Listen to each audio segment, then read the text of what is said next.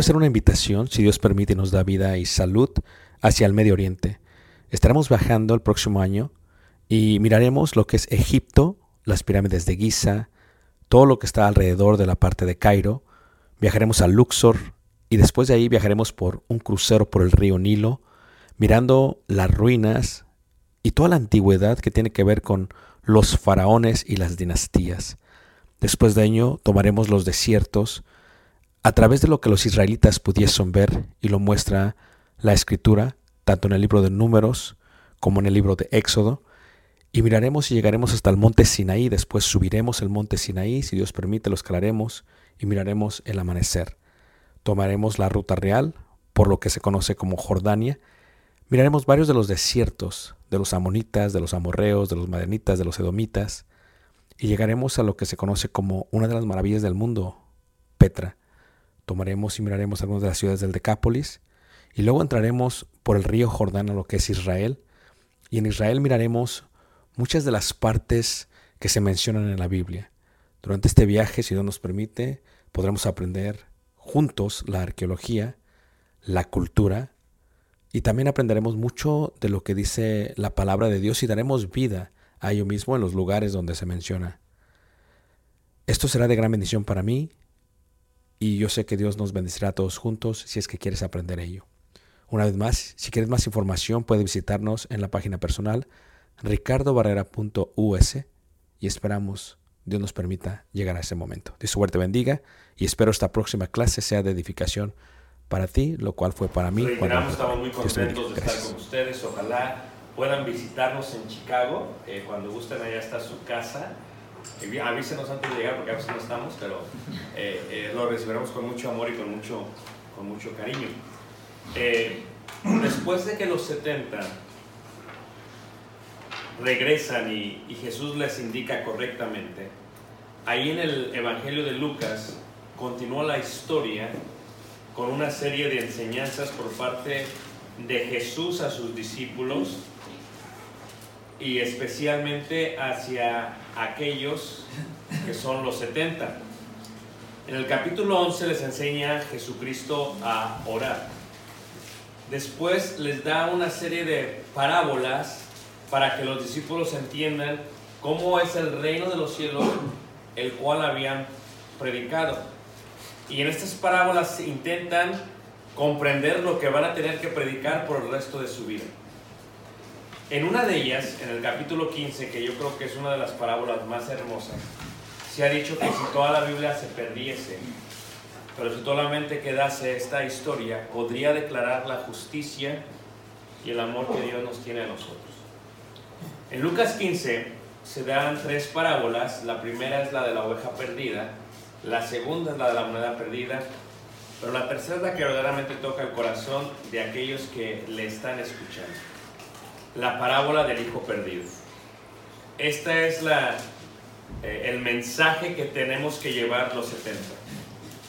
Un mensaje de amor, un mensaje de misericordia, un mensaje de bondad, un regalo de Dios para los seres humanos, como dijese el apóstol Pablo, eh, empezando por nosotros mismos que no somos merecedores de haber recibido eh, la gracia del Señor, pero aún así nos, nos miró. ¿Quiénes fuimos? Dice el salmista, ¿quién es el Hijo del Hombre para que te acuerdes de él?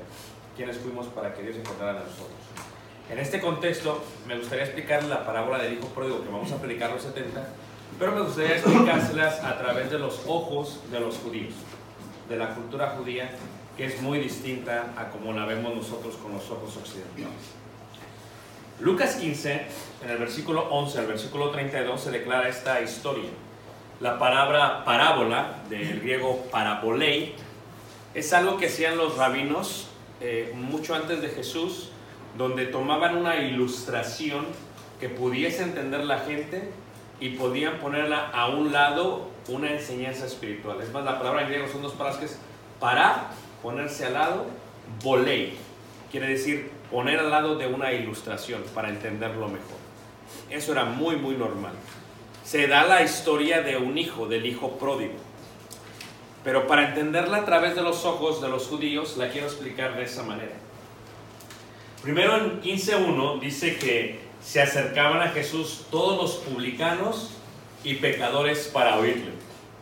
Los publicanos eran los cobradores de impuestos, los que trabajaban para Hacienda si estuviésemos en México, los que trabajan para el IRS estuviéramos aquí.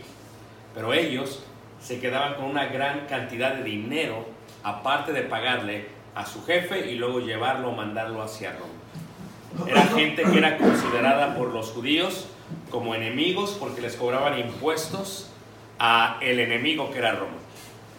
Luego dice ahí los pecadores era gente que pues decidía no vivir conforme a la voluntad de Dios. En el verso 2 dice, y los fariseos y los escribas murmuraban diciendo, este a los pecadores recibe y con ellos come.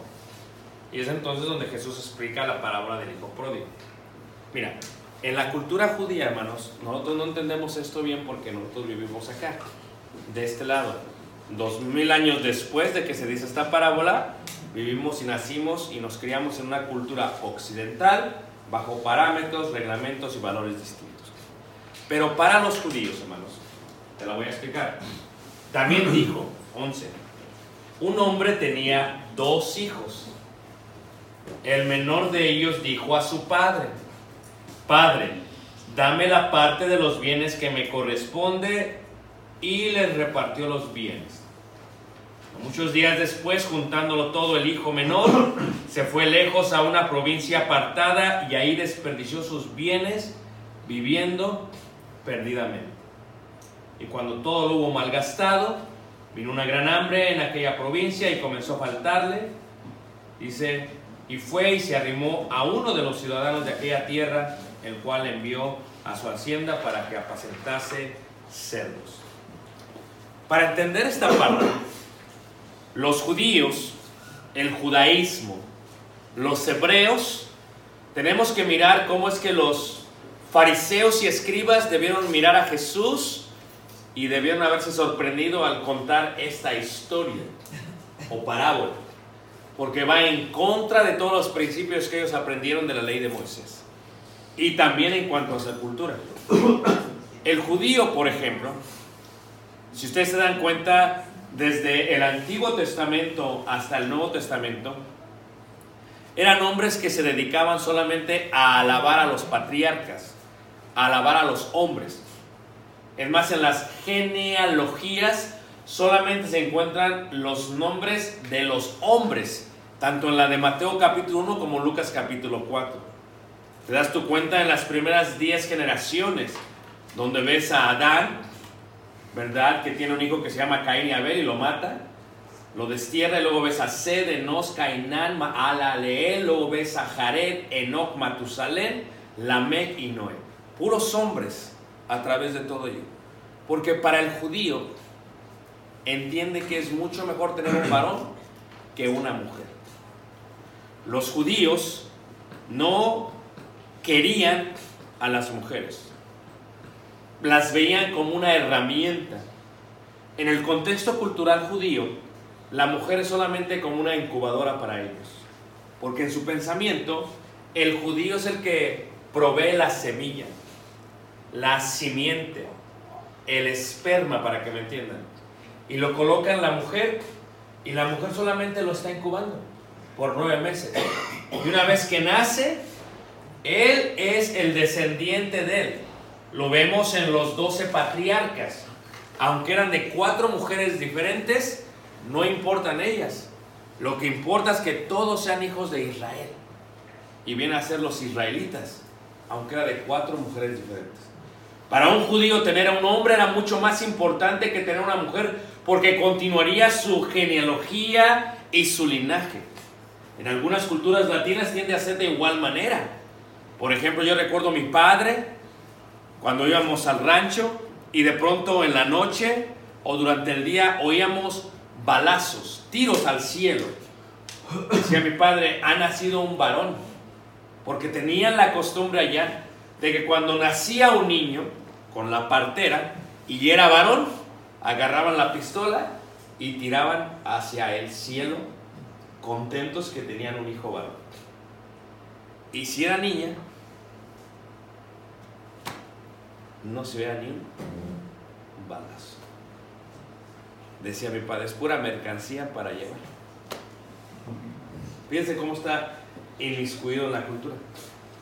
Los judíos, cuando tenían hijos, varones, era lo que continuaría su legado. Número dos.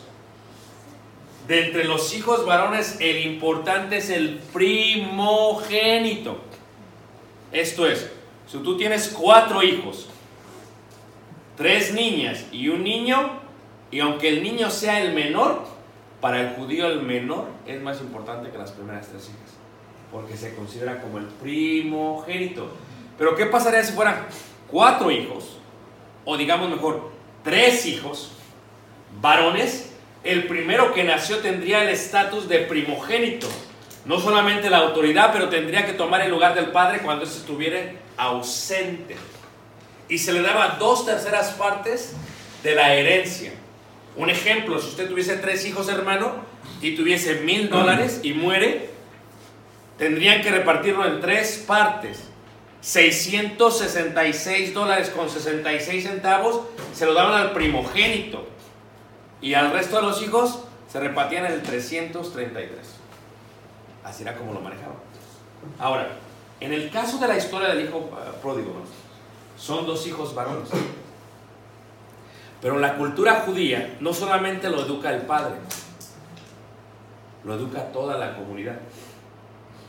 Esto es, el hijo, cuando yo era pequeño iba al pueblo de mi madre y yo iba caminando, porque yo me crié en Ciudad de México, y yo iba caminando en la calle, y allá en los pueblos, no sé si son así sus países, buenos días, buenos días, saludan, ¿verdad que sí? Levantan la mano aquí, nos saludan. Y ahora no es así, ¿verdad? Ahora, ¿qué te traes? No, no, ahora, buenos días, buenos días. Y cuando alguien me veía y no me reconocía, decía, ¿tú quién eres? Digo, pues yo soy Ricardo. ¿Ricardo qué? Yo soy Ricardo Barrera. ¿Barrera qué? Ricardo Barrera Gaona. Ah, eres Gaona. Eres hijo del primo, del hermano, del cuñado, del sobrino, de la mamá, de mi tía. Somos familiares. Porque en aquellos tiempos se reconocían y los criaban todos. En esta historia se está humillando al padre. Porque en la cultura judía, hermanos, cuando tú le pedías el dinero al padre o la herencia al padre en vida, le estás diciendo, deseo que te mueras. Y así pasa, ¿no? Ponme atención tú, hermano. Tienes varios. A veces uno se está muriendo en el hospital y está dormido o se hacen dormido y llegan los hijos. Y tú ahora te mueres ya están discutiendo. ¿Con qué me voy a quedar yo? Yo me voy a quedar con, con los tractores de la yarda. Y yo me voy a quedar con la camioneta. Y empiezan a pelearse. Para los judíos decir al padre, dame lo que me corresponde, decir, padre, muérete ya. Número dos, no solamente lo humilla de esa manera, al decir el hijo que se va a ir de la comunidad, dice, yo me avergüenzo de la comunidad donde tú me has criado. Es como cuando nuestros hijos van a lugares de origen a poco no? y llegan allá, ponme atención, tú eres de Oaxaca, ¿eh? Y llegan allá y dicen, ¿quiere comer? Yes. ¿Qué quiere comer? McDonald's, no, mijito. Se olvidan de la comunidad. Pero para el judío no era olvidarse la comunidad. Irse a otro lugar y con gente que no era judía es decir, no me importa con quién me criaste, no me importa tu vida. ¿Y sabes qué, sinceramente? Ni siquiera me importa la ley que me enseñaste. Porque lo que hace este judío, hermanos, es que cuando se le acaba el dinero, y pongan atención jóvenes, cuando se vayan de su casa, se les va a acabar el dinero. Y cuando se les acabe, se van a acordar de mamá y papá. Porque no hay nadie en la vida que los ame tanto como papá y qué? Y mamá. Y este joven fue y le pidió ayuda a un ciudadano de aquella tierra, lo cual era prohibidísimo por el judaísmo, porque el judío no podía ni siquiera hablar con la gente que no era judía. ¿Se acuerdan Jesús con la samaritana? Dice es que tú y yo no hablamos, tú y yo no nos llevamos, porque en la cultura judía, en la ley de Moisés, si tú hablas con un judío o uno que no es judío, te estás contaminando. Ya no puedes ir al templo a adorar a Dios. Y este no solamente se estaba contaminando en el contexto judío, le iba a pedir ayuda a uno que no era judío. Y lo que quería era ayudarle. Y luego el trabajo que le dan es con los cerdos. Entonces no hay ningún problema. Pero el cerdo para el judío es un animal impuro. Es una abominación. Como aquella hermana de Ciudad. ¿Quién es de Ciudad de México? ¿Qué más? No se ofendan, no se escuchen. Aquella hermana de Ciudad de México que fue a Israel con nosotros, estuvimos en la ciudad de Tel Aviv en un hotel judío. Me dice la hermana, hermano, ahorita vengo, voy a pedirle unos huevos omelet allá al que está cocinando, que es judío. Vaya. Y de pronto escucho al judío que le empieza a gritar, feo, así enojado. ¿Qué está pasando? Y voy, ¿qué pasó, hermana? ¿Qué pasó? No sé, mi hermano, lo único que fue es que le pedí unos huevos con jamón. Y cuando dijo jamón, siguió gritando. Porque para el judío está prohibido mencionar un alimento que venga de un animal impuro en tierra israelita. Ahora, comer cerdos. El judío no come cerdo, no come chicharrón, no come tocino, no come carnitas, no come pozole. Imagínate, pobre de los judíos. Pero no come nada de eso. Y este joven está humillando a ¿sabes qué? Quiero que te mueras. Me avergüenzo de dónde me criaste y no me importa lo que me enseñaste en cuanto a la ley de qué? De Dios. Ya ven que es distinto cuando lo ves con sus ojos. Y dice en el versículo 16, y deseaba llenar su vientre de las algarrobas que comían los cerdos, pero nadie que le da las algarrobas. Son, hagan de cuenta, como unos tamarindos secos y la semilla está aplastada y solamente la comen los cerdos. Se le acabó el dinero. Escúchame bien, ¿qué? ¿cuántos años tienes? Ponme atención porque estás grande, ¿ok? Va a llegar un día que te vas a enojar con tu papá y mamá.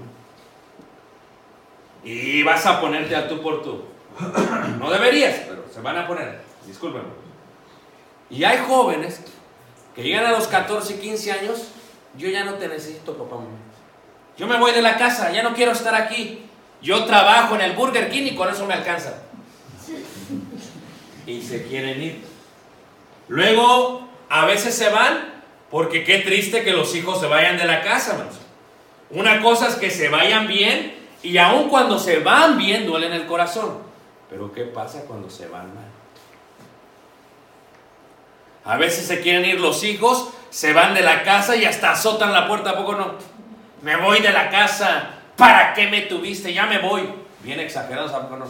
Y van, y ahí así, con la maleta y ahí, no chiquita, te vas pero sin nada, hija.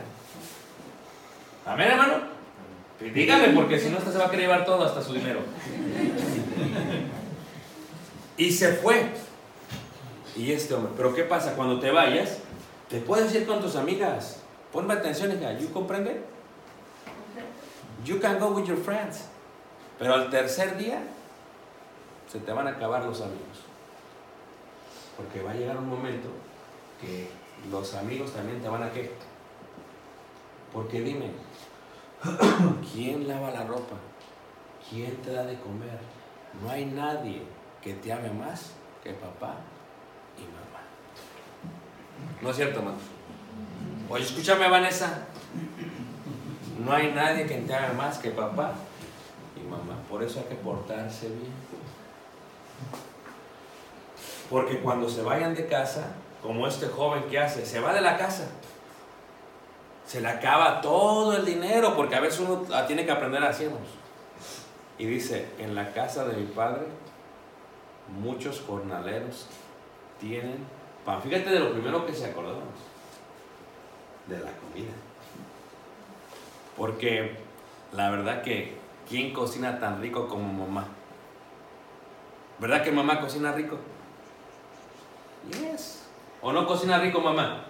Sí, ¿verdad? Dame más, mami, dame más. No, tú se ve que cocina rico. No, cocina rico no. Está bien saludable. Y cuando tú te vas, hermanos, ¿te acuerdas de eso? El hijo se acuerda. Fíjate cómo es el hijo dice, voy a regresar y le voy a pedir perdón a papá. Y dice, he pecado contra el cielo y contra ti. Porque para el judío no pueden pronunciar la palabra Dios. So ellos, Dios, en vez de decir Dios, dicen cielo. Shemaim en hebreo es cielo. He pecado contra Shemaim, que para ellos el eso dice el reino de los cielos. Realmente es el reino de Dios, pero ¿cómo puede decir Dios es el reino de los cielos? ¿Ok? El reino de Dios, el reino de los cielos. Y se ha pecado contra el cielo, ¿y qué pasa?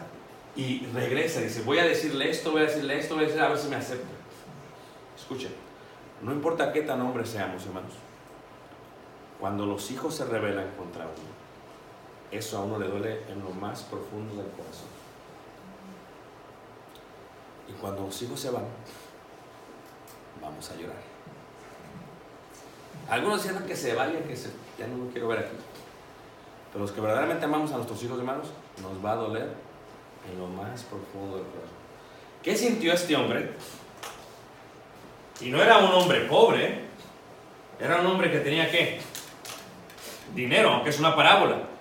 ¿Cómo sabemos? Porque la Biblia lo dice. Tenía jornaleros, tenía empleados. No cualquiera puede tener empleados. Este hombre tenía dinero, tenía jornaleros. El hijo le dio, quiero que te mueras, me avergüenzo de dónde soy, no me importa la ley de Dios. Hizo todo eso y aún así el padre fue bueno y se lo dio. Se fue el hijo. Regresa el hijo. ¿Cuántas tardes, días, noches pasó el papá esperando que el hijo? ¿Cuántas siluetas de sombras de gente que se acercaba pensó que era el hijo? Los adultos somos nosotros hermanos. ¿Sabes por qué esta parábola es impactante? Porque muestra el amor de Dios como un amor incondicional. Dice la escritura que cuando lo ve, en el judaísmo, hermanos, si tú ofendiste a la persona, La persona ofendida no se puede mover, tiene que esperar porque el que ofendió tiene que venir a acercarse. Y en la parábola dice la escritura que quien corrió fue el papá al hijo. Tenía que haber sido al revés. Pero como uno ama a los hijos. No importa lo que los hijos hagan, los tenemos enterrados en lo más profundo de nuestro ser. Él corrió. Número dos. Cuando corre, delata la escritura que el padre lo recibe, el hijo quiere hacer el show, papá, olvídate de eso, papá, pocas palabras. Y el padre lo besa en el cuello. Eso para ustedes es algo muy natural, pero no en el judaísmo. Porque en el judaísmo, cuando tú besas a otra persona en el, en el cachete, en la mejilla, le estás diciendo, yo y tú somos iguales. Es un ósculo santo, shalom. Como dice Pablo, saludados con ósculo santo, mejilla, de un lado y de otro. Pero cuando tú besas en el cuello, te estás humillando ante la próxima persona. Quien lo tenía que besar en el cuello era el hijo al padre. Pero quien lo besa en el cuello es el padre al hijo. Y los judíos cuando escucharon la parábola se debieron haber molestado muchísimo con este que se le está ocurriendo que está hablando de esto. Y dice ahí, versículo 20, dice, levantándose vino a su padre y cuando aún estaba lejos, lo vio su padre y fue movido a misericordia y corrió.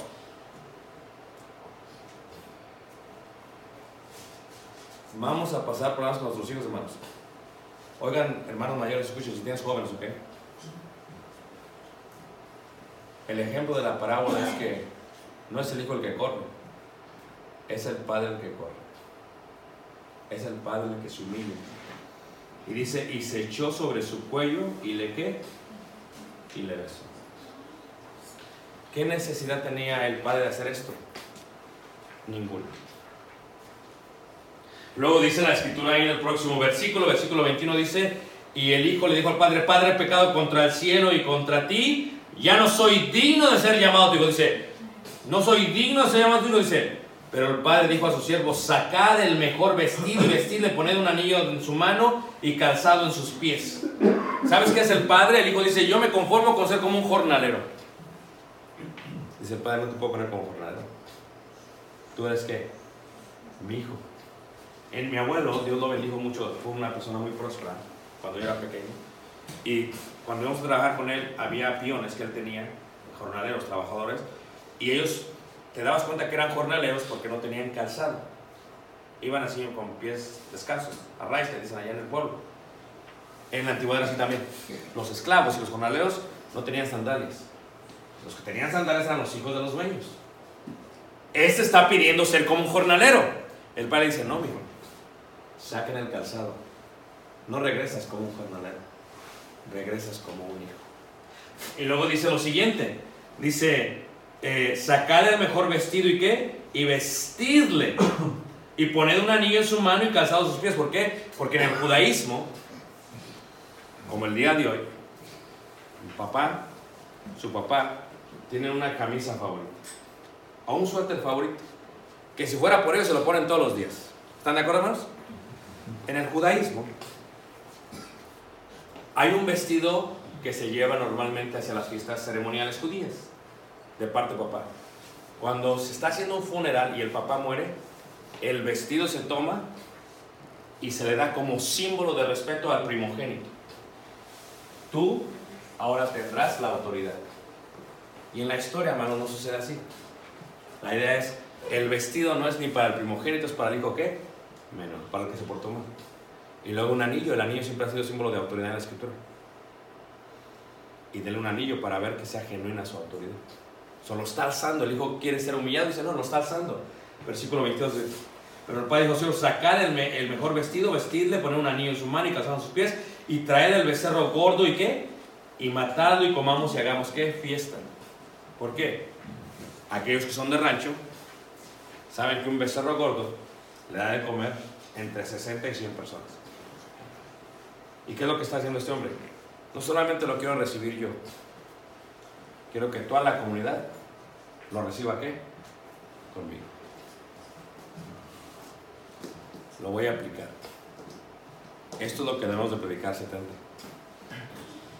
¿Ok? ¿Para qué predicamos religión? Si la religión hace que la gente alabe a Dios, pero lo haga solamente con la boca y no con el corazón.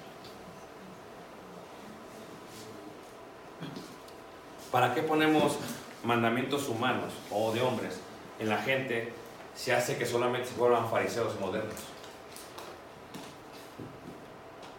¿Merecía este hijo morir? Totalmente. ¿Merecía este hijo no recibir nada del Padre? Totalmente. ¿Merecía no recibir ni siquiera una fiesta? Totalmente. Pero así es Dios con nosotros. Porque así como este hijo, hermano, Dios nos dio la vida, la bendición, y nos fuimos a hacer con la vida lo que nosotros queríamos. Así como este hijo, un día dijimos, para nosotros Dios está muerto. Pero sí dando lo que nos toca, pero muerte. Así como este hijo, un día al igual nos avergonzamos. Así como este hijo nos olvidamos de la ley de Dios y estuvimos entre cerdos anhelando comer con los cerdos. Hablo por la gente que está en el mundo, hermanos. ¿Y sabes qué hace Dios? Aun cuando le hemos ofendido. Él bajó del cielo, se hizo hombre y corrió hacia nosotros. Aún siendo Dios, se inclinó, lavó los pies de los discípulos y se humilló hasta lo sumo por amor a ti. Me nos dio un beso en el cuello. Y aunque merecíamos estar descalzos sin vestido, nos vistió con vestiduras blancas y nos dio el calzado, el apresto del Evangelio. No merecíamos nada, nos dio todo. Y cada que uno de nosotros viene a Cristo, ¿sabes qué hace Dios? Hace fiesta en los cielos. No solamente es para celebrar nuestro regreso a Él, sino para que lo celebren con todos los santos ángeles de los cielos. Hermanos, ¿de qué nos sirve predicar la Biblia si no tiene misericordia? ¿De qué nos sirve predicar el Evangelio si olvidamos el amor de Dios? Si toda la Biblia se perdiera solamente quedara esta parábola, mostraría el amor de Dios, que es tan profundo, que merecíamos morir y ser desterrados. Dios nos ama.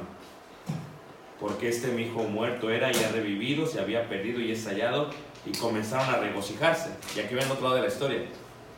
Y su hijo mayor estaba en el campo y cuando vino llegó cerca de la casa, oyó la música y las danzas y llamando a uno de los criados, le preguntó, ¿era aquello? Y le dijo, tu hermano ha venido y tu padre ha hecho matar al becerro gordo por haberle recibido bueno y sano. Entonces se enojó y no quería entrar. Salió por tanto su padre y le rogaba que entrase, mas él respondió, le dijo, he aquí, tantos años te sirvo, no habiéndote desobedecido jamás, y nunca me has dado ni un cabrito para gozarme con quién. Esta historia, hermanos, relata la realidad de los judíos y de los gentiles. El hijo mayor son los judíos, el hijo menor somos nosotros. El hijo mayor, los judíos, hicieron la ley de Moisés desde el año 1343 a.C. y la guardaron por más de 13 siglos al pie de la letra. Tan cerca de Dios, pero tan lejos de Dios. Caminando al lado de Emanuel y tan lejos de Dios. Tan cerca de Jesús y tan lejos de su salvación. Porque eran judíos que a pesar que tenían la honra y la gloria de ser el pueblo, el primogénito y de poder recibir ese estatus, ni disfrutaban teniendo el templo en su tierra y teniendo al Dios de los ejércitos entre ellos. Por eso, hermanos, cuando la iglesia empieza a recibir gentiles, los judíos se molestan. ¿Qué le pasa? Pues estos incircuncisos, bien, bien paganos, bien mundanos, ¿cómo que lo están recibiendo en la iglesia? Esto no es posible. Porque, hermanos, tú y yo somos el hijo perdido. El hijo mayor es este. Y es bien triste, hermanos, que uno sea hijo de Dios, que ni siquiera pueda disfrutar la comunión que tiene con Dios. ¿Y cuánta gente en la iglesia hay así? Que son hijos de Dios y parece ser como si no, no fuese. A ver. ¿Quién tiene más de un hermano o hermana aquí? Levanta la mano. Escuchen. ¿Verdad que papá y mamá siempre tienen un favorito? ¿Sí o no? El que no dice sí es porque es el favorito, pues no le conviene. Pero papá y mamá siempre tienen un favorito. ¿Cómo sabes quién es el favorito? Ay, hermanas. Pregúntenle a José quién era el favorito. Se ve en la ropa. Si le preguntas a José, por eso lo vendieron como esclavo, levantaron una cisterna. Siempre hay un favorito en la casa. ¿Cómo sabes quién es el favorito o la favorita? Y aun cuando uno crece, se hace adulto, sigue habiendo favoritos y favoritas. ¿O no es cierto? Porque aun cuando sirven la comida, mijito, ¿qué es lo que usted quiere? Bomboncito, manzanita hermosa. Y luego viene el que no es favorito. Lo que hay te vas a comer. ¿Qué quieres, mi amor? ¿Qué quieres? Y luego cuando crecen, hermanos, aun cuando hablan por teléfono. Fíjate, la mamá con sus consentidos, ¿eh? Ay, mijita, ay, qué bueno que me hablaste. Y entra la llamada del otro. No lo contestemos porque está hablando contigo. Mijito, aquí está la cuna cuando eras grande. Y el que no es favorito está. Para mis hijos, nomás es una cuna, hijo.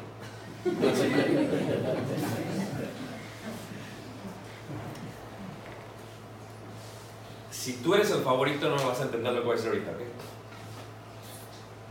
Los que no fuimos los favoritos, lo pudimos ver en el trato que nos daban de pequeños. Pudimos observar hasta los platos que nos daban de comer, en las caricias, en las palabras, en los castigos. ¿Tú me entiendes? El hijo mayor se sentía como que no era el favorito. Y aun cuando el tiempo pasa, porque yo siempre digo, vamos, ¿quién es tu hijo favorito? Y siempre bien políticos, no, man, yo tengo un favorito, yo los quiero todos por igual, bla, bla, bla. Pero no lo pregunto así, le digo, ¿pero con cuál se identifica más, hermano? Ah, pues con este, es lo mismo.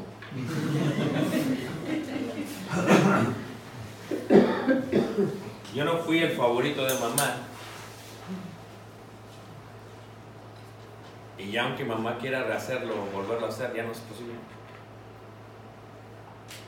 Los favoritos siempre queremos, a los que no son favoritos siempre queremos esforzarnos más. Me decía, mi, me decía, oye, pues yo, manos, cuando, yo cuando iba a la escuela, manos, bien dedicado. Porque era una vez que mamá, manos, se alegraba conmigo, era cuando traía puro 10. Y el otro que no hacía nada, que era un burro, manos. Con 7, está bien, mijito, no importa, no te sacarles. Y aun cuando uno crece, hermanos, puede sentir todavía eso. Yo me acuerdo cuando nos servían hasta el pollo y el mole, hermanos. Me acuerdo en el pollo y en el mole. ¿Por qué? Porque cuando comíamos mole en la mesa redonda, pues venía el plato con la pieza de pollo, con el mole, con el ajonjolí, con el, dando, con el arroz. Y venía así y ya me lo iba a dar, ¡boom! el otro. Y luego venía la otra pierna y para el otro. Y luego las alas y para el otro. Éramos cuatro. Dije, pues ya me tocaba la pechuga. Vi a mi papá, mi papá me veía a mí. Y la pechuga como que nos veía los dos. y yo iba a poner la pechuga y. Todos me están entendiendo, mano. Y me llegaba como una flauta, vamos pues. Yo te sé sacar carne del pescuezo, mano, sin ningún problema. Entiendo cómo puedo sacar. No te necesitas ser el favorito, pero lo vas a saber. No importa cuánto hagas trabajo, Dios no hace acepción en personas. Si fuimos malos, así nos recibe. Y ese es el amor de Dios. Cuando Dios nos recibe, no anda preguntando en qué nos gastamos el dinero que nos dio. Porque el regalo más grande que le podemos dar a Dios es nuestro corazón compungido, como dice el salmista. Un corazón contrito no lo puede rechazar el Señor. Y los gentiles no éramos los favoritos. Es más, la Biblia dice en Romanos capítulo 10 que nos utilizó a nosotros para darle celos a los judíos. Porque estuvo toda la vida con los manos extendidos y los judíos no lo aceptaron. Te quiero invitar esta mañana. No somos los favoritos. Pero ese es el amor de Dios para cada uno de nosotros. Cuando salgan de aquí, hermanos, prediquen el amor de Dios. Prediquen su misericordia. Porque la misericordia sufre, triunfa aún sobre los sacrificios. Porque misericordia quiere no sacrificios, Señor. Cuando salgan de aquí, dígale a la gente cómo Dios los ama. Aunque ellos le hayan humillado de varias maneras. Cuando salgan de aquí, háblenle a la gente y díganle eso. Y si tienes hijos en casa o no, abrázalos, hermano. Ámalos. Porque un día los hijos se te van a ir. Y los hijos no van a regresar. Muchachos, que tienen a papá y mamá, honrenlos. Porque un día los vas a querer honrar y van a estar tres metros bajo tierra. Un día vas a querer escuchar su voz y ya no le vas a oír. Cuando hable por teléfono tu mamá, contesta. Cuando llegue a tu casa, ábrele. Si tiene vida, abrázale. Porque va a llegar un día que aunque quieras abrazarla, no la puedas abrazar jamás. Te invito esta mañana. 70, prediquen de su misericordia. Y no va a fallar el Señor. Porque el Señor no nos va a fallar. La iglesia va a crecer. Si no nos vemos otra vez, hermanos, nos vemos en gloria si Dios permite. Siempre y cuando hagamos al pie de la letra la voluntad. Y el Señor nos recibirá con una gran fiesta. Cantaremos por toda la eternidad. Puedo imaginar cómo será, Señor, cuando esté frente a ti.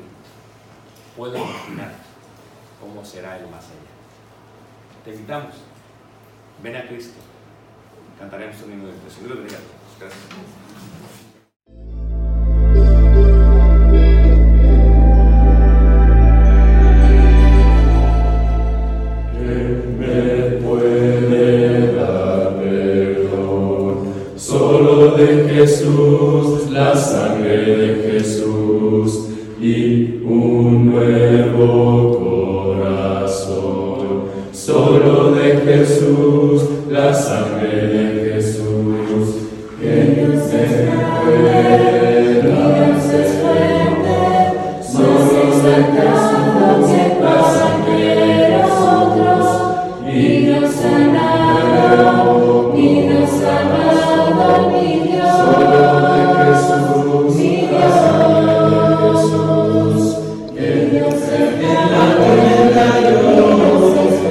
nunca cambiarás, no importa dónde estés, en tus manos están todas mis lágrimas, el mismo serás, no importa dónde estés.